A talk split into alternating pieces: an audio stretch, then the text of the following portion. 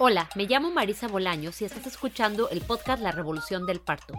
Este es un espacio para compartir historias de nacimiento fuera del hospital. Historias de amor, de poder, de confianza, de búsqueda y de placer. Cada semana escucharás entrevistas con personas inspiradoras que están gestando y pariendo un futuro diferente. ¿Qué pasaría si nos contáramos una historia diferente sobre el parto?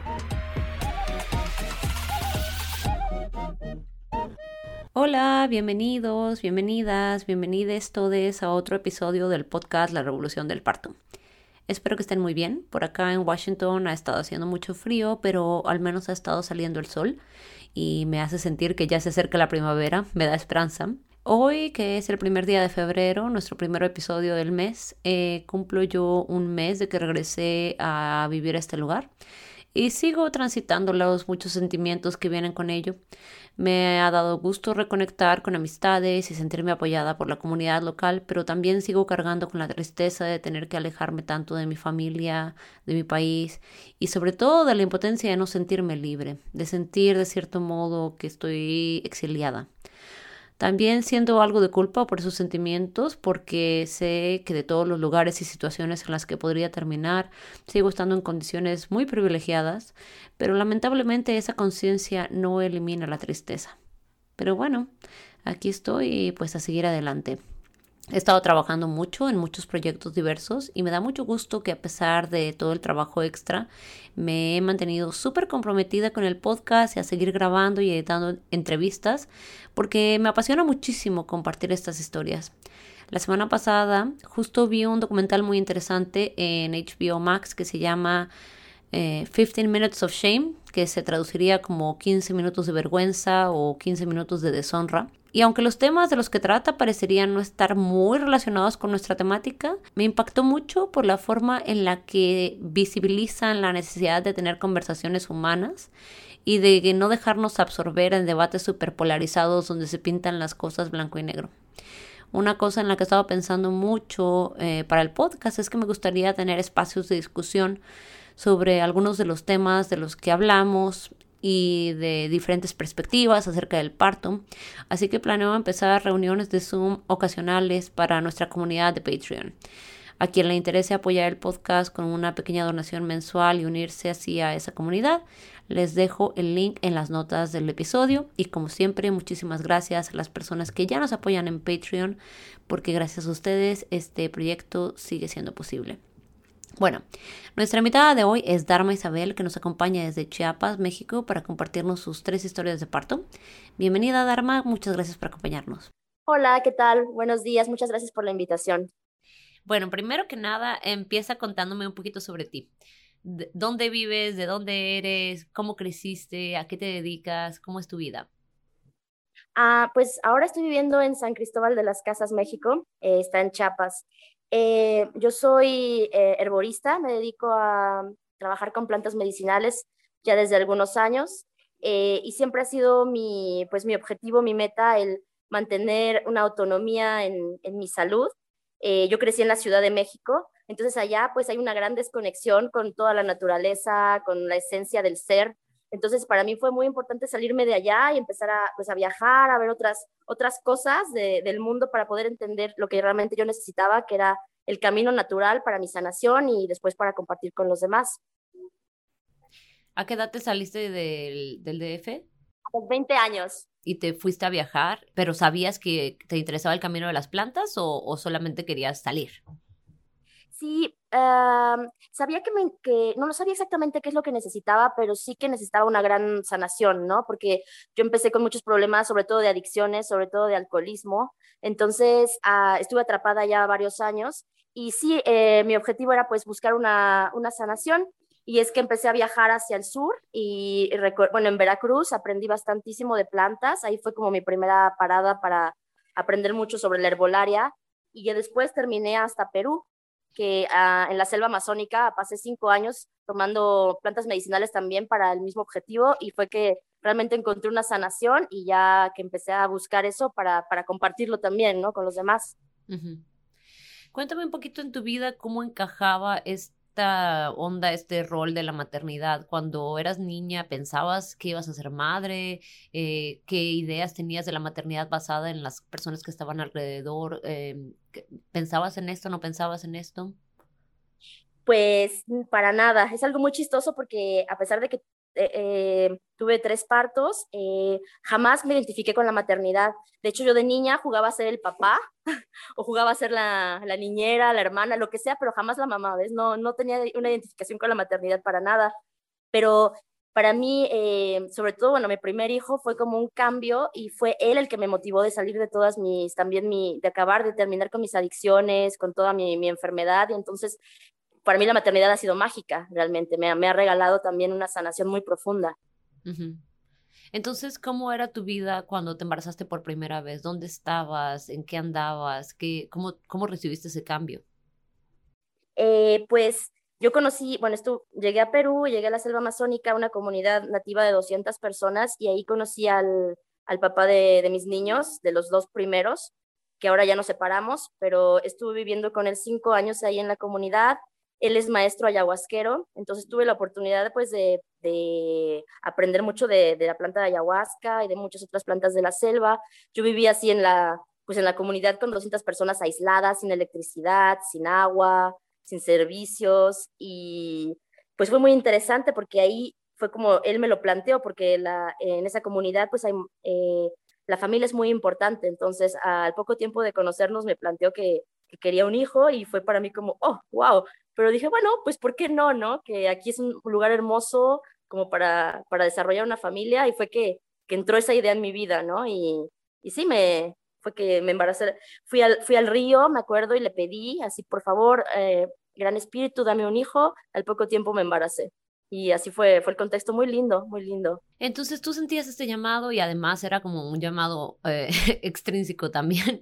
eh, sabías que, que, este era el momento para tener a tu hijo, pero, pero ¿qué tipo de preparación o de ideas eh, tuviste acerca del parto mientras estabas en ese primer embarazo, cuando era que no habías pensado mucho en eso en tu, en tu infancia? Y sé que, que ya con el camino de sanación tendrías algo de ideas, pero, pero cuando se habla del embarazo y del parto, pues es una época muy específica, ¿no? Cuéntame un poquito cómo, cómo viviste ese embarazo, cómo fuiste aprendiendo, cómo te fuiste preparando. Sí, pues cuando, cuando me embaracé realmente yo no tenía ninguna conexión ni, ni conocimiento con, sí, con el embarazo, con la maternidad, con eh, los niños, para nada, con los bebés. Entonces fue algo nuevo para mí y ah, pues como el temor, que es muy normal creo de, de, las primerizas, pues sí empecé a ir como a un, por ejemplo, un control médico, ¿no? Y fui como dos veces, pero ahí es cuando empecé a darme cuenta realmente de la violencia que existe dentro del sistema médico hacia, hacia la maternidad, ¿no? Entonces eh, yo tenía como seis meses de embarazo, creo, y fui a un control donde la, la, doctora me hizo un tacto con el puño cerrado y me dijo que estaba muy angosta para poder parir natural, que iba a ser cesárea. Entonces fue ahí como dije, no, no, ya, ok, este, al igual que todo, que todo en mi vida lo voy a hacer autónomo y jamás regresé a un control y empecé pues a, a prepararme pues sola, ¿no? Con, con, esa conexión con mi cuerpo, a entender que yo sí podía sanarme sola, eh, no embarazada, también podía sanarme embarazada, ¿no? Porque uh -huh. no estoy enferma al estar embarazada. Entonces, eh, vi a una partera, la partera local ahí de la comunidad y quedamos entonces que iba a parir con, con ella y pues empecé a, pues, a informarme muchísimo, ¿no? Pero... Eh, eh, sí fue, fue un poco complicado también porque no tenía acceso a internet ahí en la comunidad, entonces también estaba yo como con mucho con las creencias de esta partera, con los miedos de esta partera, eh, entonces fue una experiencia mmm, bastante interesante. Eh, al final, pues el parto o el embarazo, si hubiera estado en una ciudad bajo un control médico, me hubieran hecho cesárea por cinco razones, ¿no? Porque el, mi bebé nació de un mes después, o sea, de 43 semanas, eh, casi 44. Eh, entonces todo el mundo me decía que no, que ya, que pues, que se iba a pasar, que necesitaba cesárea, que estaba transgrediendo la salud de mi, de mi bebé. Y en ciertos momentos sí, es, era un impacto muy grande porque estaba en medio de la selva, no sabía qué onda, a 20 horas de un hospital. Y me decían, vas a parir ese bebé que ya está con meconio seguro y vas a necesitar que le hagan un lavado gástrico y el bebé, y vas a estar a 20 horas de un hospital, ¿ves? Eh, estás poniendo en riesgo la vida de tu bebé. Y fue algo tan duro, tan duro el poder realmente trascender eso. y con mi compañero, que él también es pues naturista, como realmente decimos, ¿qué hacemos? ¿Qué hacemos? Y, ya dijimos, bueno, vamos a darle un ultimátum, ¿no? Si no nace para el lunes, vámonos a, la ciudad a ver qué onda. Eh, y nació el sábado. Así como yo creo que escuchó, dijo, no, no, no, no, ya me apuro, no se preocupen. ¿Quién te decía estas cosas? ¿Quién, ¿De quién recibías estos mensajes? Pues de, de toda la comunidad, sí, la, la, gente, ¿no? La gente que a pesar de que es una comunidad indígena, lamentablemente ahora se ha, casi en todos lados se ha perdido muchísimo la, la tradición, ¿no? Ya ahora todo el mundo depende del sistema médico y el médico es el que tiene la verdad universal, ¿no? Cuéntame un poquito cómo parían las mujeres ahí en esa comunidad, eh, cuál era la cultura del parto en la que estaban, eh, de la que estaban rodeados. Pues la, muy pocas ya lo hacen con la partera. La mayoría se trasladan a, un pueblito que está como a una hora y media, donde hay una pequeña clínica y lo tienen pues con un, un, doctor normal, ¿no? Ya muchas mujeres que porque les da miedo y ya hay mucho de esa influencia de la medicina occidental, lamentablemente, en, ese lugar, ¿no? La partera, me dices que no atendía tantísimos partos ahí, pero ¿cómo, era ella? ¿Cómo era el cuidado que recibías de ella? ¿Y qué es lo que pensaba la gente en la comunidad? Pues ella durante el embarazo y eso casi no, no estuvo presente.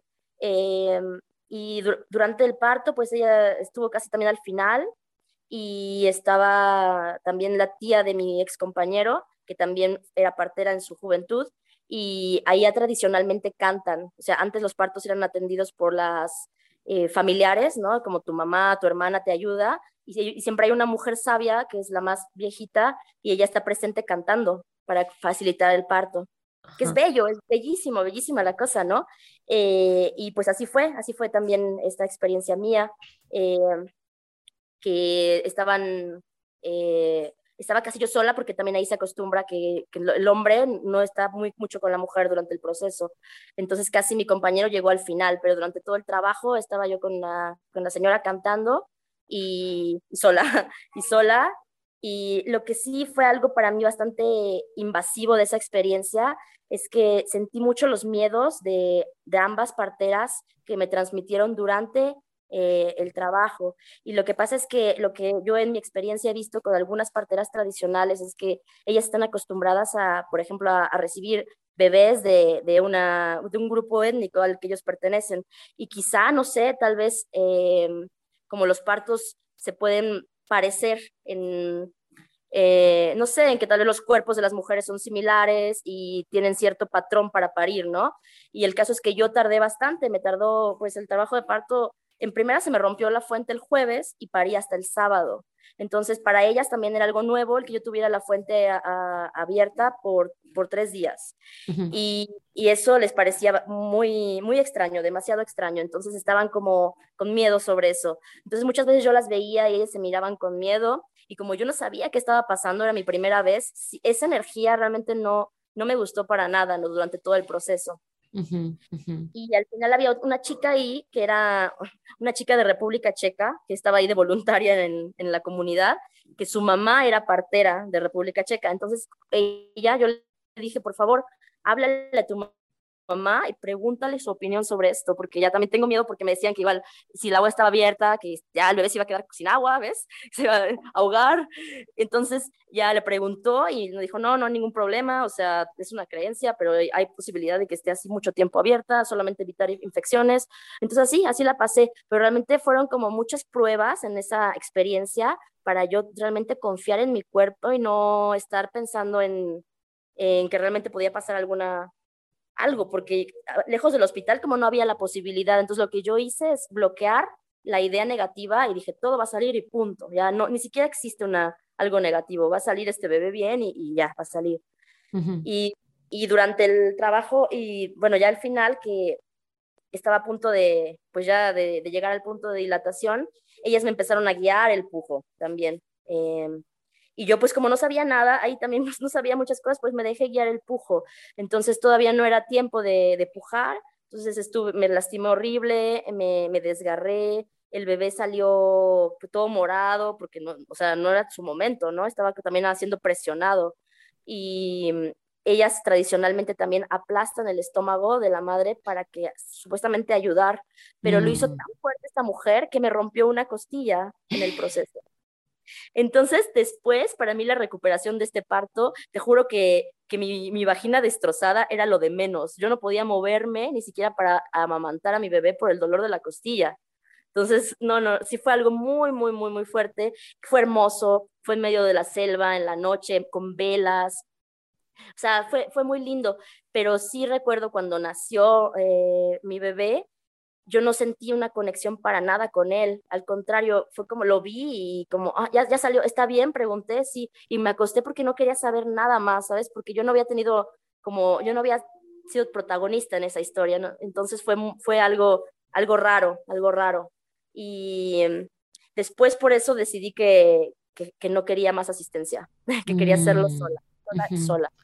Sí, no, de hecho suena, bueno, suena muy difícil, suena un poco traumático. ¿Qué haces tú con una costilla rota y un recién nacido en medio de la selva 20 horas después del, eh, ah, lejos del hospital, sin tu familia? Eh, digo, entiendo que hay como estos factores, este, eh, de, de, la conexión con la naturaleza y está en un lugar que se siente conectado, pero mm, suena muy duro. Suena, ¿cómo, ¿Cómo te fue con esa recuperación? ¿Cómo te fue con la lactancia? ¿Cómo, cómo lo hiciste? Eh, pues al final em, teníamos nosotros un vuelo para venir a, México, pero habíamos calculado un mes después del nacimiento del bebé, pero como el nacimiento del bebé se atrasó un mes, entonces cuando nació ya teníamos un vuelo a México en una semana. Entonces eh, a, los, a, los, cinco días de, de parir empecé a viajar hacia México. Y pues sí, fue una locura. Ahorita digo, ¿cómo, cómo pude hacerlo así? No sé, que creo que al los primeros partos no son tan, como tan impactantes para el, para el cuerpo y lo pude hacer, ¿no? Y ya pues estuve como, fue un viaje muy, muy, muy difícil, pero llegué a, a casa de mi mamá y al final ella fue la que me dio la atención, ¿no? Porque sí, allá estaba bastante, sí, sola, bastante sola. Sí, sí fue complicado. Y me acuerdo que tardé más de tres meses para realmente sentir otra vez mm, que no tenía dolor en el cuerpo, ¿no? Después fue una recuperación muy larga, muy larga. ¿Y con la lactancia cómo te fue? con la lactancia bien, bien, sí, sí, fluyó, fluyó como tenía que fluir y no tuve mayores eh, complicaciones. Entonces, eh, ¿estuviste cuánto tiempo en México y luego regresaste o, qué fue lo que pasó ahí? Sí, estuve eh, como un, par de meses ya en, en, México y ya el bebé ya lo, después regresamos a, la selva, ya estaba más grandecito, pero sí estuve un rato en, la, en, México recuperándome de toda esa experiencia, ¿no? Que sí fue, fue muy dura, muy dura. Y en su momento, como yo estaba tan agradecida con la partera y bueno, hasta el momento también le debo un agradecimiento, pero, pero sí, ya analizando las cosas, no, cuando mm, yo sabía que iba a tener otro bebé, porque yo soy hija única y siempre sabía que iba a tener más de uno. Entonces ya le dije a mi compañero, ¿sabes qué? La próxima vez, este, pues yo ahora sí que me voy a poner a súper informarme de todo y, y hacerlos solos, todo, todo el proceso, desde el control del embarazo hasta que nazca, ¿no? Y, y así fue, así fue mm. ya, la segunda experiencia. ¿Cómo era tu vida durante este segundo embarazo? ¿Estabas todavía ahí en la jungla? ¿Cuántos años tenía tu bebé? ¿Cómo estuvo ese asunto? Eh, para el siguiente embarazo, pues la verdad es que como esta comunidad es bastante machista, eh, yo no aguanté mucho tiempo allá, ¿no? Entonces ya pasando como cuatro años, eh, vine aquí a, México y decidí quedarme. Entonces cuando vine acá, ya venía embarazada de, las, de mi bebé de la segunda. Entonces me quedé todo el embarazo en México ya separada de mi compañero. entonces fue un embarazo bastante tranquilo porque el primero con él siempre teníamos un poco más de discusiones y todo eso, entonces fue siempre más extremo todo allá, ¿no? Entonces el siguiente embarazo ya lo pasé aquí en casa de mi mamá, pues súper relax, súper tranquila, y solamente mi ex compañero vino aquí a, a, México a ayudarme a, a recibir a, la bebé, eh, y se volvió, a, se volvió a ir, y ahí fue que terminó nuestra relación. Eh, pero ese parto también fue, pues ese parto fue, fue hermoso, creo que ese ha sido el, mi favorito de los tres. ¿Eso fue en la Ciudad de México? Fue en, mi mamá eh, vive actualmente en Querétaro. Cuéntame, eh, ¿qué es lo que sentiste que necesitabas o qué es lo que tuviste que trabajar o informarte para poder eh, estar con mucha confianza acerca de, de autogestionar tu segundo parto?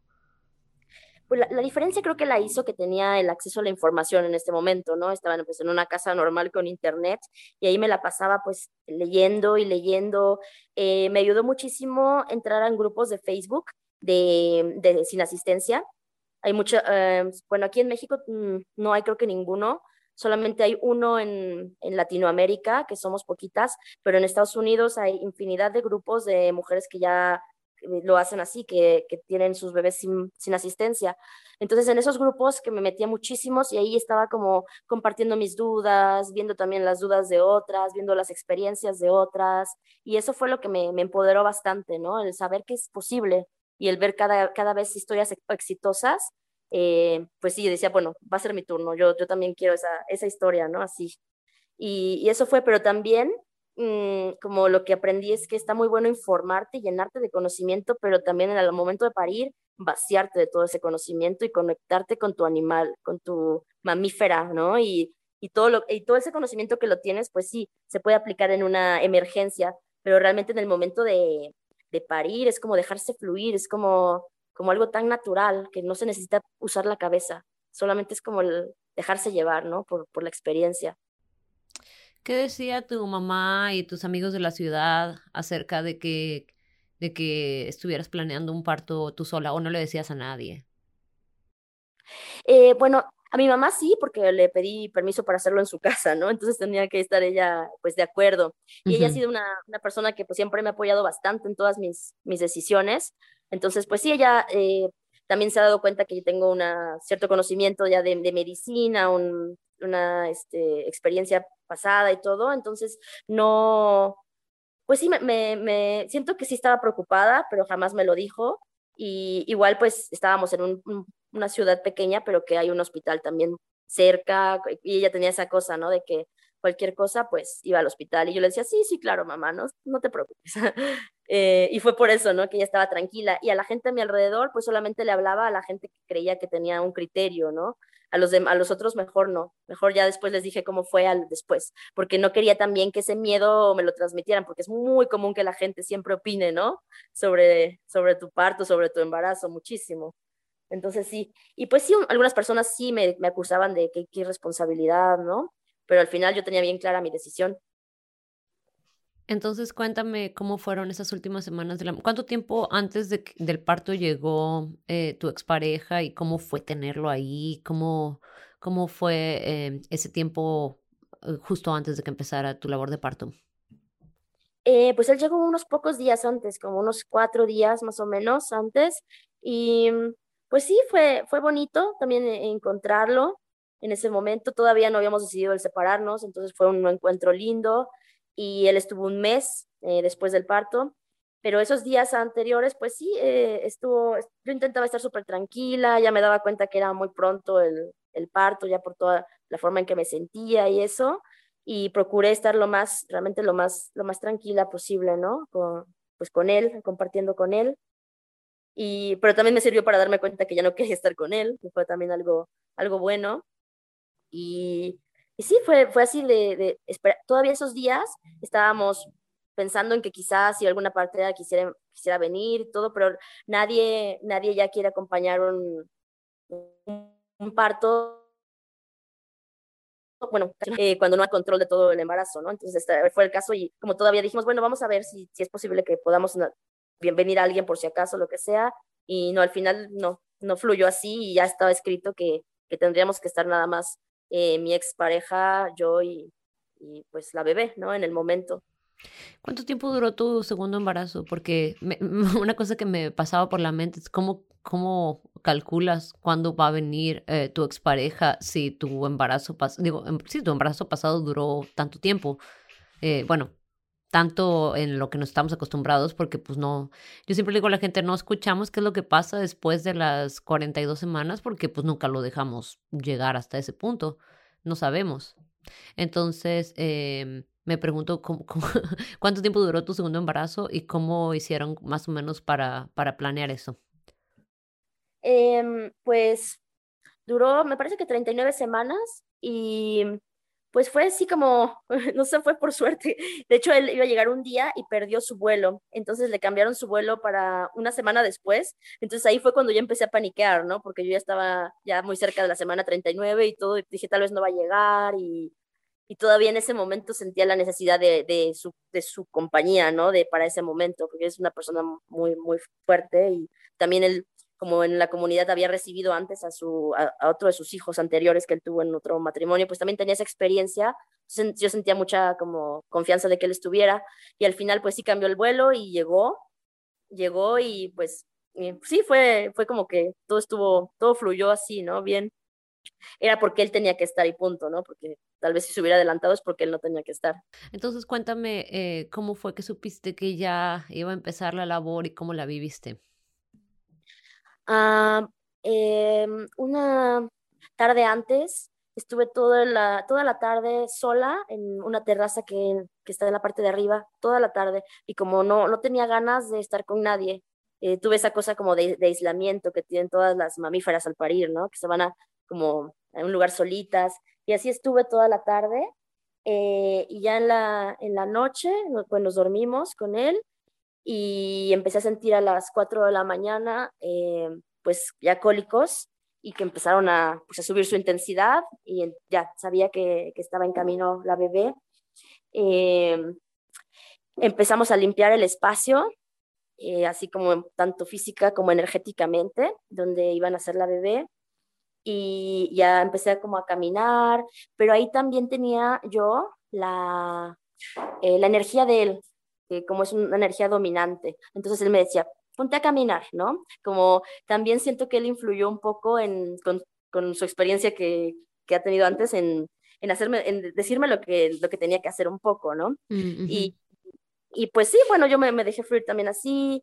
Eh, al principio, pues, eh, estábamos un rato en la cama, después nos, nos paramos, empezamos, empecé a caminar, eh, pero fue muy rápido, empezó a las 4 de la mañana y terminó a, las, antes de las 8 de la mañana. Fueron como tres horas todo el trabajo. Y entonces fue muy intenso, ¿no? Fue como de las contracciones de, de, leve, empezaron a subir en intensidad muy, muy rápido. Y yo no tenía como realmente un, como me dejé fluir en ese momento, no metí mente, pero para nada. Entonces ni siquiera me di cuenta cuando la bebé estaba descendiendo, no me di cuenta de nada.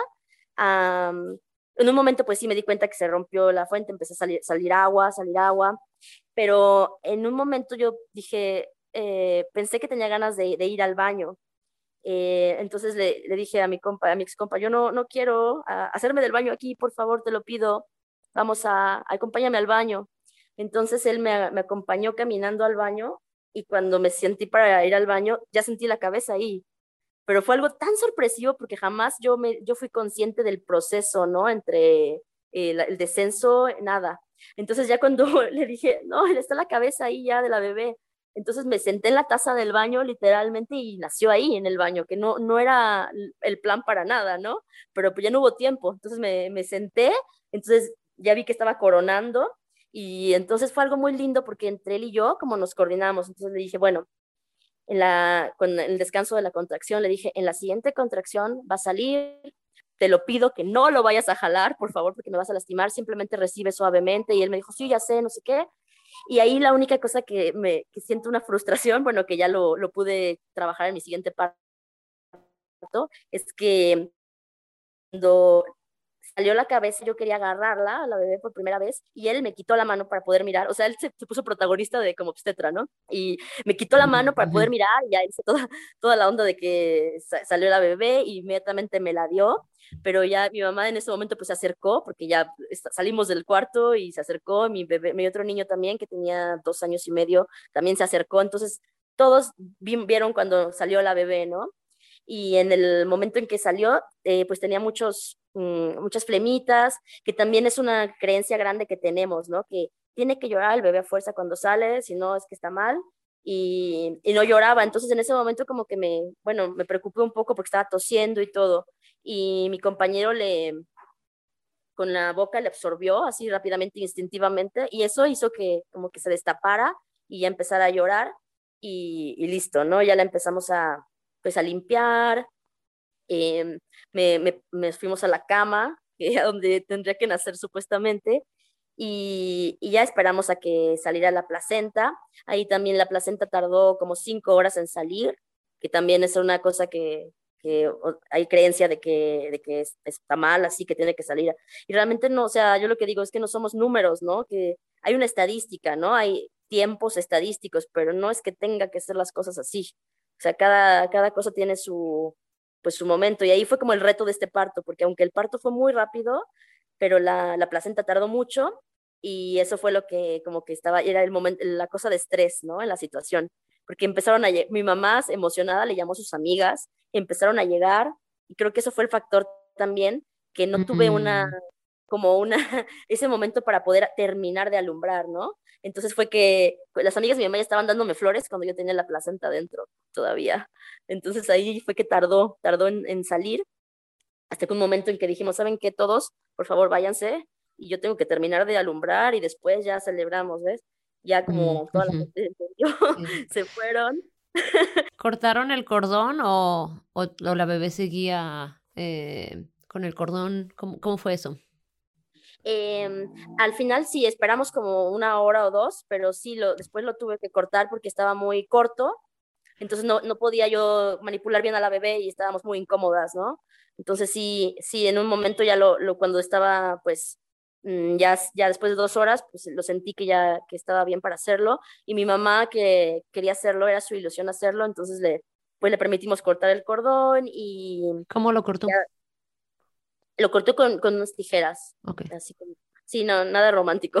ella, es, dentista, ella es dentista, entonces ya, este, como muy, muy, muy, este, clínica ella, hizo su chamba y, y todo, no, no fue tan, este, ritualístico en ese momento, porque estábamos con la cosa, pues, de, de, la placenta adentro y todo eso, y ya, pues, después. ¿Con la primera placenta cómo fue?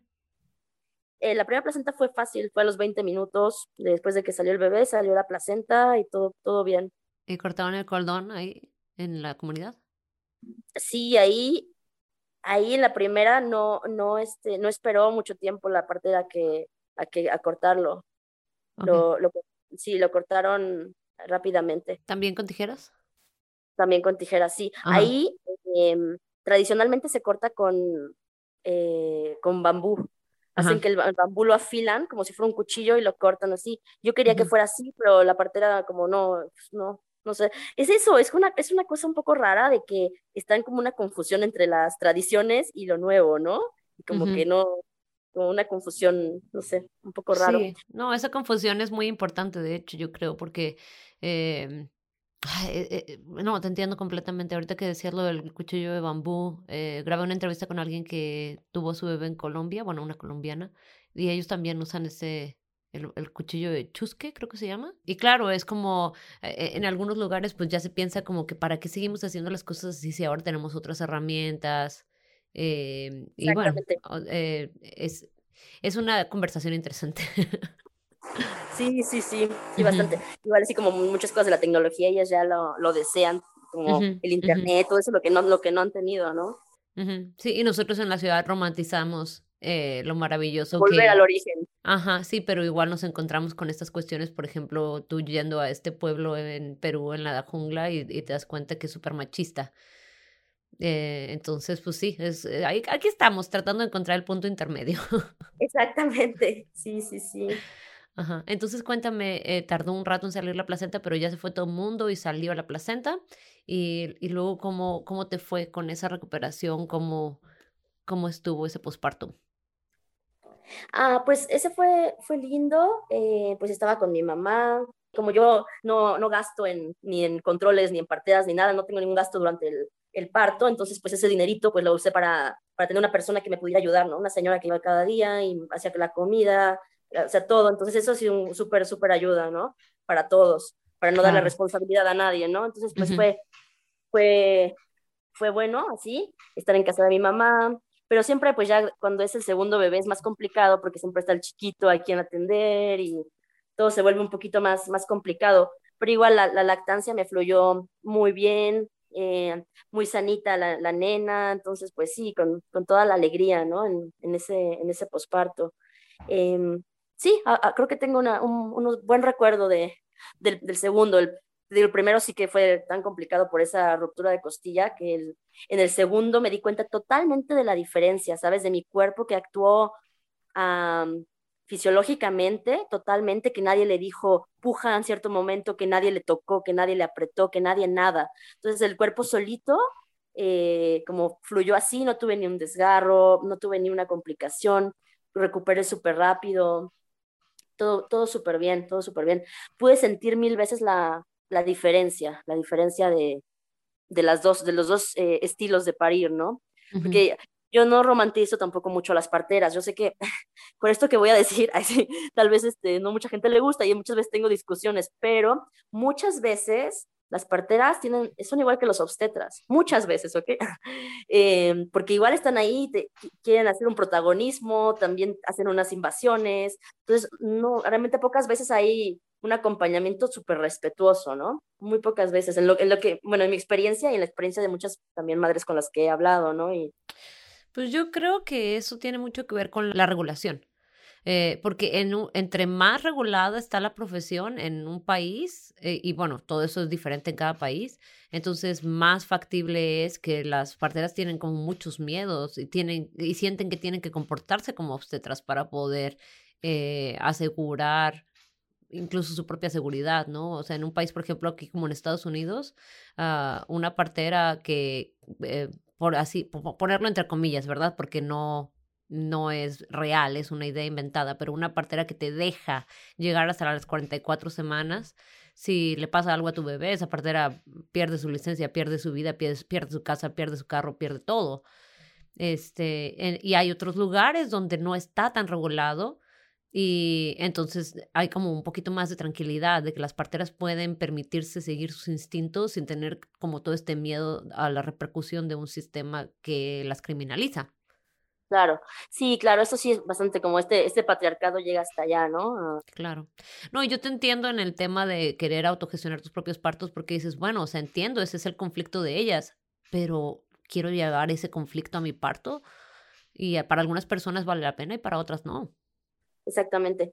Sí, sí, ahora he aprendido que sí, que hay todo tipo, habemos todo tipo de, de, madres y que hay un tipo de parto para cada mujer, ¿no? Incluso, ya, o sea, no puedo ni juzgar una cesárea programada porque esta mujer, si es su deseo, es su deseo y punto, ¿no? O sea, así es, ¿no? Pero, pero realmente sí decía, si, si todas las mujeres pudieran saber cómo es el parir sol, eh, así sola, que tener esa autonomía, ¿no? De tu de, que nadie te diga nada, que nadie te, te esté molestando en ese momento, es, de verdad que es increíble, es algo increíble, sublime. Yo estaba en un mundo de alucinaciones, te lo juro, así tan hermoso, tan hermoso, que estaba solamente conectada con, con ella, con la bebé, con mi cuerpo y punto, ¿no? Que no había nada más interviniendo ahí, ¿no?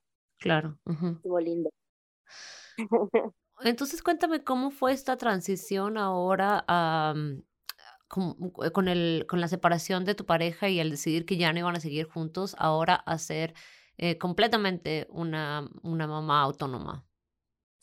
Sí, pues sí, este, este mes que estuvo él aquí, sí, realmente pues ya, ya yo tomé esta decisión y sí fue un proceso bastante complicado, sobre todo cuando por, por, los niños yo pensaba, no, pues les voy a quitar a su papá y luego estamos lejos, va a ser imposible para que se vean frecuentemente y todo, ¿no? Pero sí, eh, pensé que era mejor eso a hacer a mis hijos una comunidad machista, que al rato mi hija pasara a sufrir cosas, ¿no? Eh, entonces también fue esto que se me, me, dio fortaleza para, para, para, sí, dejar. Y entonces estuve como un año, más o menos, eh, bueno, 10 meses estuve en casa de, de, mi mamá. Y cuando la bebé cumplió 10 meses, eh, yo me decidí, antes de que empezara todo el, lo de la cuarentena, todo el, lo del COVID, que ya se anunciaba que iba a llegar aquí en México y que iban a cerrar todo, yo me, me vine a San Cristóbal como ya le dije a mi mamá, gracias por todo, mami, pero yo también necesito hacer mi vida como sola, como una mujer eh, autónoma. Entonces agarré a mis dos bebés eh, y en una maletita pequeñita y me vine a San Cristóbal. Y em, llegué aquí a San Cristóbal, pues a, como también pensando en sanar, porque aquí es un lugar pues de mucha sanación, de mucha energía linda, para sanar todo lo que era la, mi antigua relación, mi antigua vida, ¿no? Y llegué aquí a un, a un lugar a, a rentar una, un cuarto en una casa y resultó que en, la, en el otro cuarto de esa casa vivía el que actualmente es mi nuevo compañero. Entonces, realmente no me, dio, no, me dio mucho tiempo de sanar, así del mucho luto de la otra relación, porque nos conocimos y él también tiene dos niñas de su antigua relación y entonces hicimos muchísima empatía, ¿no? Como amigos primero estuvimos y salíamos juntos, cuidábamos a los niños juntos, yo cocinaba para todos, él otra vez cocinaba para todos, o sea, hicimos un, realmente un súper equipo y vivimos un mes así como siendo una, como una familia sin serlo, ¿no? Y al mes de, que nos conocimos, pues empezamos a tener una relación y, y al mes de tener una relación, me embaracé. Wow, súper rápido, ¿ah? No, pero lo habíamos hablado, bebés, más bebés, no, claro que no, cada quien tiene sus dos hijos, estamos súper bien ya, bebés no, y nació el bebé, ¿no? Salió el bebé. Mm, él tenía otra opinión. Exactamente, sí, fue algo, fue algo bastante, pues, eh, nos, nos, llenó de, shock, ¿no? Al principio. Eh, sí, y dije, bueno, ahorita apenas mi bebé está chiquita, ya empezaba yo como que a ver la, la luz de que los niños ya no estaban tan, tan, tan este, necesitando mi atención, ya la bebé un poquito más grande y otra vez el embarazo. Y fue un embarazo muy, este, de síntomas muy, muy fuertes, muy fuertes. Vomité durante nueve meses cada día, eh, con muchos dolores de estómago, como que mi cuerpo sí eh, resintió mucho el haber embarazado tan, tres embarazos en cinco años, tres lactancias en cinco años, eh, y ya con el historial que yo tengo también de, una adicción en el pasado, también un cuerpo un poquito más desgastado, ¿ves? Entonces que sí, sí me, este embarazo fue el último, no, no, súper, súper, súper complicadísimo. Pero eh, mi compañero actual, eh, él me, me, apoya bastante, me apoya bastante, cuida a, a mis hijos como si fueran suyos. Entonces sí fue algo lindo y también poder vivir con alguien que no es un macho, también fue algo muy lindo ¿no? El también descubrir una diferente masculinidad a la que yo estaba eh, acostumbrada mi, en mi relación pasada fue bastante interesante. Entonces, lo, el embarazo, aunque sí muy, muy difícil y complicado, pero sí lo, pues lo, lo disfruté, ¿no? Y también sabiendo que iba a ser mi último embarazo, porque ya, sí, ya de verdad no, no creo que quiero una vez más. Entonces sí como lo, pues lo disfruté bastante y entonces dije, bueno, ya la vida me dio esta, este regalo, ¿no? Eh, voy a eh, concentrarme en tener mi último parto, mi parto soñado, o sea, ahora sí con un compañero que no es un macho, y pues yo le, le, dije, no, pues yo la verdad es que yo voy a tener a mi bebé así, sin, sin asistencia, así es como los tengo, como ves, y él me dijo que me apoyaba, que no había ningún problema, pero, pero que no quería que lo hiciera sola, solos él y yo, que no se sentía con mucha confianza que prefería que estuviera una persona que nos acompañara, aunque estuviera en el otro cuarto, pero por su seguridad y no sé qué. Entonces dije, bueno, mira, sí está bien. O sea, si la persona va a estar en el otro cuarto, eh, si tú te vas a sentir cómodo, también quiero que disfrutes esta experiencia, ¿no? Entonces, vale, vamos a pedirle a alguien que venga y, pues ya contratamos, bueno, contratamos, bueno, hablé con una chica que podía ser una, una dula en ese momento y al final no llegó. Mm. Sí, pues es que esos partos, este, cada vez más rápido. Oye, tengo una pregunta personal y no la tienes que contestar ahorita eh, si no quieres, pero mm, con esta cuestión de que ya habían hablado de que no querían hijos, ¿tú sentiste cuando te diste cuenta que estabas embarazada por tercera vez, eh, sentiste como un, una necesidad de tener a este bebé que era como algo que no, no podías eh, decir que no? O, ¿O dudaste? ¿Cómo fue ese proceso? Pues yo tuve un, un aborto antes de mi primer bebé. Entonces, eh, un aborto que yo decidí. Y fue algo muy duro, una experiencia muy, muy, muy, muy dura que todavía hasta la fecha estoy sanando. Entonces, cuando ya sabía que, cuando supe que me embaracé, sabía que no iba a tener otro aborto, eso sí. Entonces ya, o sea, era como, y eh, mi compañero sí me dijo como, oh, wow, ¿y qué hacemos? Le dije, pues, ¿qué hacemos? No sé qué vas a hacer tú, pero yo lo voy a tener. Y si quieres acompañarme, chido, y si no, también lo entiendo, ¿no? Lo entiendo y no te, no te presiono a nada. Y sí fue un momento un poco complicado porque él me dijo, bueno, lo voy a, dame unos días, ¿no? Y esos como días en lo que él también tenía su proceso de digerir esto, sí fueron como, tuve mucho miedo, ¿no? Decir, bueno, voy a, voy a crear a tres, ni voy a ser madre soltera de tres, wow. Sí, como me traumé un poco. Pero al final, de los, después de los tres días, él llegó y, bueno, tomó ese tiempo y me dijo, no, yo estoy contigo, discúlpame por haber dudado, vamos a hacerlo. Entonces, pues ya, pero yo, yo no tuve ni una duda respecto a tenerlo o no. Sí. Sí, nada más te pregunto porque pues es bien fuerte y...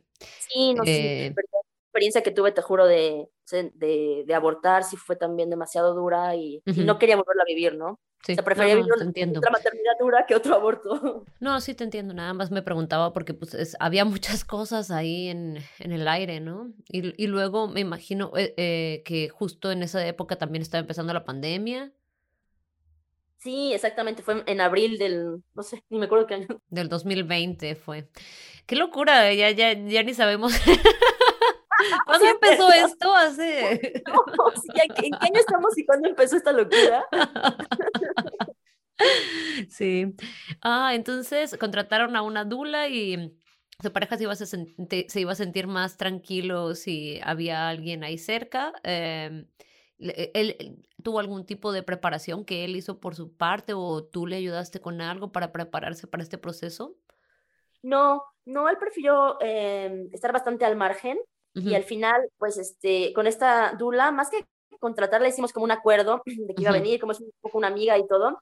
Y al final este trabajo de parto duró dos noches, o sea, no fue más corto y fue muy largo. Entonces también eso fue algo bastante duro para mí porque yo decía, bueno, si en el segundo duró tres horas, en el tercero va a durar una hora y media. Yo era mi idea, va a durar una hora y media. Yo también eso me hubiera imaginado, entonces fue largo, wow. no, fueron dos noches, dos noches, o sea, no sé, muy, muy largo. Así, todo empezó en la, pues en, en, la noche y, y, y, toda esa noche tuve contracciones, pero que no avanzaron, pero bastante fuertes, pero que no avanzaron. Y amaneció y nada pasó, ¿no? Yo como, ¿en serio? ¿En serio no nació? Y, y entonces todo el día estuve, pues ya con la fuente abierta también, pero sin contracciones, todo, todo el día paró entonces, pues ese día, pero fue, fue un proceso súper lindo. Este trabajo de parto, sí fue como mi reivindicación en el aspecto que, que en el, como te comentaba, en el anterior estaba este, este hombre con esa como energía de mm, autoritaria y aquí no, al contrario, ¿no? Mi compañero no, como es, me dijo, no, yo no me, yo no quiero meterme en eso, ni, ni tampoco recibirlo, ni agarrarlo, ni, o sea, como en el momento, ¿no? eh, quiero, si tú lo quieres hacer sola, yo te apoyo, pero no, no voy a eh, intervenir de ninguna manera. dije, no, pues yo te respeto perfectamente, te entiendo, al contrario, gracias por, por apoyarme en esta decisión, aunque no estás al mil por ciento cómodo con ella. Y, y, así fue la primera noche. Eh, pues para mí fue algo muy, como muy sexual la primera noche, porque tenía las contracciones, pero a la vez como una energía sexual muy grande que yo al, al, al, quejarme de las contracciones gemía como si estuviera teniendo relaciones sexuales, ¿no? Eh, entonces, eh, pues él se, le decía como que vamos a hacer esto, vamos a llenarnos de endorfina, ¿no? Entonces toda la noche él estuvo conmigo y estuvimos como tocándonos, besándonos, así como haciendo el amor sin penetración, pero de una manera tan linda toda la noche. Fue algo tan hermoso, tan hermoso. Eh, sí, ah, porque con, él, con él tengo una relación muy, muy tierna, muy linda, ¿no? Que, que se reflejó perfectamente en, en, el parto. Y al día siguiente que, que no había nacido, pues igual eh, todo el día nos las pasamos pues juntos, eh, platicando, riéndonos, viendo una peli, caminando, incluso un rato fuimos a dar un paseo por, por el pueblo también para despejarnos y, y ya me, pues alguien por ahí me dijo, no, no te preocupes, seguro en la noche te va a volver, casi los bebés eh, con la, la en la noche. Y sí, ya como, como empezó a bajar el sol y otra vez empecé a tener las, las, contracciones. Y justo en ese momento llegó mi mamá, que mi mamá venía de Querétaro al parto, entonces como ella, como también decimos, el bebé la esperó, digamos, ¿no? De cierta manera, que llegó en esa tarde y, y esa noche nació. Pero ella llegó y fue una gran liberación porque entonces ella se encargó de cuidar a mis otros dos niños, ¿no? Y esa noche pues ella se durmió con ellos y estuvo ahí con ellos acompañándolos y yo le dije a mi mamá, ¿sabes qué? Eh, en, esta, en esta ocasión no quiero que estés tú ahí presente, quiero hacer esto totalmente íntimo, que sea algo mío y, y Max pues va a estar también aquí y, y no quiero a nadie más, ¿no? Entonces, porque ella tenía la ilusión pues de estar ahí, de mirar, le dije, no, discúlpame, esta vez no, ya, ya miraste una vez, esta vez es mío. Es como, es mi último parto y es mío y lo quiero a mi manera totalmente. Y entonces sí, pues ella estuvo en la otra habitación y mi compa también estuvo en la segunda noche, él, él estuvo como de guardián, estaba en la puerta, eh, no estaba tan cerca de mí hasta el momento en el que ya ya se puso mucho más fuerte la cosa y en este parto sí fui yo como mucho más consciente, como no me dejé guiar tanto solamente con mi cuerpo así como animal y que, que no sabía qué onda. Ahí como ya era una noche de espera, pues yo ya estaba como más como, ¿qué está pasando, no? Entonces sí que me hice muchas veces yo solita el tacto para ver dónde, dónde venía. Entonces ya le decía a mi compa, mira, ya nada más falta esta distancia, mira, ya nada más falta, mira, ya nada más falta medio dedito, ¿no? Entonces él ya estaba todo emocionado de que ya iba, iba a llegar y ya cuando estaba muy cerca la cosa, entonces ya él se acercó a mí y se puso en la parte de, de, atrás de mí y como dándome esa fuerza, ¿no? Que en cada contracción él como me agarraba con esa fuerza que yo necesitaba y, y yo ya hacía todo, todo el trabajo, pero ya le decía, ¿sabes qué? Ya va, ya va a llegar y cuando sentí que empezó a coronar, pues yo solita me, o sea, me toqué, sentí que iba a coronar y le dije, una foto, ¿no? Eh, entonces ya se, se, quitó de ahí y se fue a tomar la foto. Y cuando él se puso así enfrente, me dijo, ah, ya lo veo, lo, la veo, lo veo, lo veo. Sí, claro que lo ves, pues ya lo sentías un buen de rato, ¿no? pues sí, ya salió. y, y pues salió, salió Matiz y luego, luego lo agarré yo solita eh, y en ese momento me, me, tomó una foto él, ¿no? Yo toda feliz, poso para la foto, no sé qué, y ya me doy cuenta después de la foto que tiene Mati su cordón enredado en el cuello, se lo quito tranquilamente y le empecé a dar su lechita, la empezó a tomar, estaba súper bien, súper bien él. Y fue muy chistoso porque después viendo la foto, veo en la foto y sale el bebé con su cordón en el cuello y yo sonriente en la foto, así, ¿sabes? Como, como en la foto para quitar la creencia de que hay algo malo en el cordón. cuello. Ajá. Eh, pero sí, como no, realmente no hubo, no hubo susto para nada en ningún momento. Como ya ahora sí en, ese, en este momento estoy súper eh, consciente de los riesgos y los no riesgos de los partos.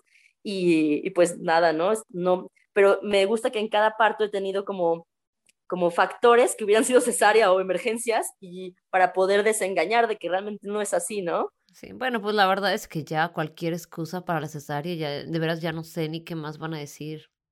Sí, de verdad. Es... No, tu bebé tiene con demasiado pelo, necesita hacer cesárea. Es como, ¿qué onda? Una en el canal vaginal. Sí, que oye, ya, ya, o sea, cada excusa de repente que digo, oye, ya no, ya no sé, no sé qué se están inventando ya, es una locura. Sí, sí, de verdad. No, y ahorita que me cuentas todo eso, me quedo pensando en la primera doctora que te dijo, no, estás demasiado angosta, tiene que ser cesárea. Es como, A los seis meses de embarazo. Sí, no, no, no. Y ahorita tú ya después tres hijos. ¿Y cómo te fue con este parto, con la, con la placenta, con, con todas las cosas que tienen que pasar después? Eh, muy bien, también. Eh, salió igual la placenta después de un rato, sin ningún problema. Igual yo la recibí.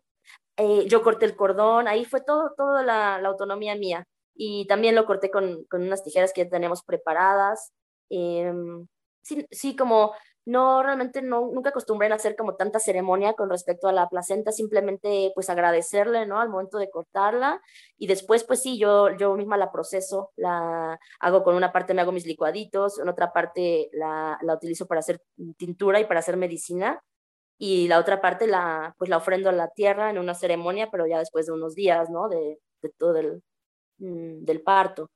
Y sí, fue súper tranquilo, me encanta porque como nació y ya todos estaban dormidos, estaba dormido mi compa, estaba dormido el bebé y yo estaba con toda la, toda la adrenalina, ¿sabes? Del parto sin sueño, así mirándolo, así como, ah, ya lo logré, ¿no? Esta sensación mm, la recuerdo y me encanta el ver así como ya mi pequeñita familia ahí ya después de la onda y, y sentir esta, como esta emoción tan grande, esta felicidad, ¿no? De, de haberlo logrado al final, ¿no? Y más de un parto tan largo que eso después me, como que siento que me, me traumó un poco, porque después del nacimiento yo ya no quería saber de partos nada, nada, te lo juro que como fue como un, un proceso de, como de seis meses que, que, yo me desconecté totalmente del tema partos, me salí de todos los grupos de, de partos, todo, no quería saber nada de partos porque me, me, movió mucho que yo pensaba que iba a ser una hora y media y fueron dos noches. Como, mm, Eso fue lo que como que, porque uh -huh. sí, oye, fue pesadísimo, pesadísimo. Sí. eh, pero también me enseña mucho de que en los partos no hay que tener expectativas, que cuando tienes una expectativa normalmente pasa lo contrario de lo que, de lo que esperas, y eso me ha servido porque pues ahora yo acompaño mujeres que ah, tienen partos libres solamente, solamente, eh, y he acompañado a varias y pues sí, es, es muy lindo, es muy lindo poder hacerlo, poder también servir con mi experiencia a otras mujeres que también deciden tener hijos como de esta manera libre, ¿no? Libre. Sí, es un, es un temazo. Realmente eh, una de las cosas que me gusta hablar al respecto cuando se habla de, los partos no gestionados, de los partos libres, es cómo manejas tú el tema del miedo a la muerte porque ese es un tema que, bueno, de por sí es un miedo que está ahí eh, todo el tiempo y, bueno, y depende también de la, de la personalidad de cada persona, ¿no? Pero cuando se trata de un parto autogestionado, pues si estás recibiendo cualquier mensaje externo, eh, pues va a ser muy basado en eso. Y es muy difícil no internalizar estas cuestiones acerca de de, del miedo a la muerte y, qué es lo que dice eso de ti sobre como, tu, como madre, etcétera, etcétera. O sea, es muy complicado. Me pregunto si tienes tú algún consejo para alguien que esté pensando en un parto autogestionado y que está sentándose con este miedo a la muerte.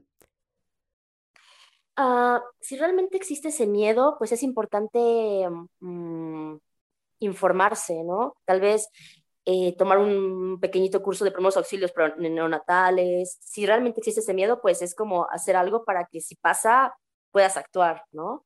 Eh, y yo en mi caso, pues sí, me preparé un poquito sobre, sobre primeros auxilios neonatales porque sabemos que es una de las cosas de los riesgos, ¿no? La hemorragia, lo más eh, como principal es la hemorragia en la madre o el, el bebé que no, que no esté respondiendo bien a, al mundo con aire, ¿no? Entonces, pues sí, es, es eso. Si hay un miedo, pues se combate con, como el miedo es ignorancia, ¿no? Pues se combate con conocimiento. Y en mi caso, pues sí, también con conocimiento y con fe, con fe, seguridad y confianza en que todo va a estar bien. Entonces, pues sí, yo tenía mi, mi tintura, siempre en cada parto, mi tintura antihemorrágica, que me tomo después por si acaso. Y, y pues al bebé, pues igual, eh, tener un poquito de conocimiento de, de cómo es que debe reaccionar el bebé. Y también el, como mirar muchos videos también de algunos partos, porque hay, hay veces que el bebé tarda minutos realmente en, en, en, adaptarse y es normal, ¿no? Viene de un medio a una otra realidad. Entonces es como darle también ese, ese espacio, ¿no? No presionarlo para que ya se adapte al mundo de, de inmediato, ¿no? Pero sí creo que el reconocer una emergencia sí es, sí es importante, ¿no? Si es que quieres eh, o decides eh, este, esta forma de parir. Sí, sí, claro. Ah, te pregunto porque por ahí de repente eh, hay personas que tienen interés pero que están tratando de, de, tomar estas decisiones, ¿no? Sí, sí, claro, eh, sí es, eh, pues sí es, siempre informarse, siempre, siempre informarse eh, y quitarse los miedos y con, con, con, ese, con ese conocimiento.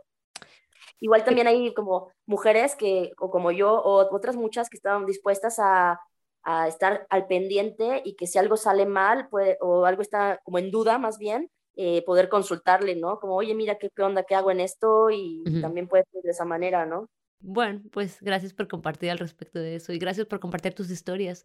Eh, ya para terminar, cuéntame, ¿hay algo, algo más que quisieras que la gente supiera acerca de, del parto libre, del parto autogestionado, del parto fuera del hospital? Pues creo que mm, el, el, parir creo que el parto nos ha sido robado, nos ha sido robado por un sistema médico patriarcal y las mujeres perdemos el poder total, totalmente de, de parir. Y es algo súper importante, súper importante. Eh, yo sí veo una diferencia entre los bebés que han nacido libres y los que han nacido bajo un sistema eh, y que han tenido que ya como sufrir una violencia desde antes de, de nacer sí, se, hay una energía, sí hay un, algo que afecta. Siento que, que si todos pudiéramos y todas pudiéramos nacer así libres, en, amor, y no, y no importa si está un doctor presente, no importa si es incluso dentro de un hospital, pero que sea con algo, un ambiente realmente respetado y bajo eh, la, la, decisión y la, la, alegría de la madre, ¿no? Que la, que la, porque es la protagonista creo que la, las madres debemos recuperar el protagonismo en, en, los partos. O sea, somos nosotras, no es el doctor, somos nosotras las que parimos y eso es lo que se debe recuperar ahora. Eso, uh -huh. no, no importa dónde sea, pero es recuperar nuestro poder, nuestro poder de mujer, de, de madre, y no dárselo a nadie más. Porque yo escucho muchas veces que dice, mira, es que sí me, me dejaron parir, eh, sí me dejaron parir, no sé qué, sí me dejaron, te dejaron, pero ¿por qué pides permiso, no? Es, es, tu cuerpo, es tu bebé, es tu decisión y está cambiando como el, también el, el futuro energético de tu bebé, ¿no? El, esa decisión es una decisión muy, muy grande. Entonces, sí, eso es lo que, por eso es un tema que me mueve mucho, ¿no? Porque sí creo que, que debemos recuperar ese, eso que nos han robado, nuestro derecho de parir libres. Sí, claro, estoy completamente de acuerdo. Y además que ahorita que decías, este, como eh, parir en, el, en el lugar que sea, con la persona que sea, pero con esta, em, esta libertad. Y es que también tiene mucho que ver simplemente con nacer sin, sin o sea, que tu primera experiencia en el mundo no sea una experiencia de puro trauma y dolor y separación. Bueno, pues muchas gracias. Lo último sería nada más cómo te puede contactar la gente si quiere alguien platicar contigo o si alguien está en San Cristóbal y quiere aprender acerca del, del tipo de apoyo que provees, ¿cómo te pueden encontrar? Bueno, tengo una, una, página de internet que la medicina natural que yo comparto y se llama, es Dharma Medicina Natural, D-H-A-R-M-A, Medicina Natural. Así estoy en Facebook y en Instagram y ahí me pueden igual seguir y mandar algún mensajito si, si necesitan algo. Entonces, eh, creo que eso es todo. Muchas gracias por compartir tu historia y estamos en contacto. Claro que sí, pues muchísimas gracias de verdad por el espacio. Muchas gracias por escuchar este episodio de La Revolución del Parto. Si te gustó la información, cuéntale a tus amistades y familiares y síguenos en redes sociales. Nos puedes encontrar en Instagram, en Facebook y en nuestro sitio web www.larevoluciondelparto.com. Suscríbete y déjanos una reseña en iTunes, Google Podcast o Spotify y únete la próxima semana para escuchar más historias de parto.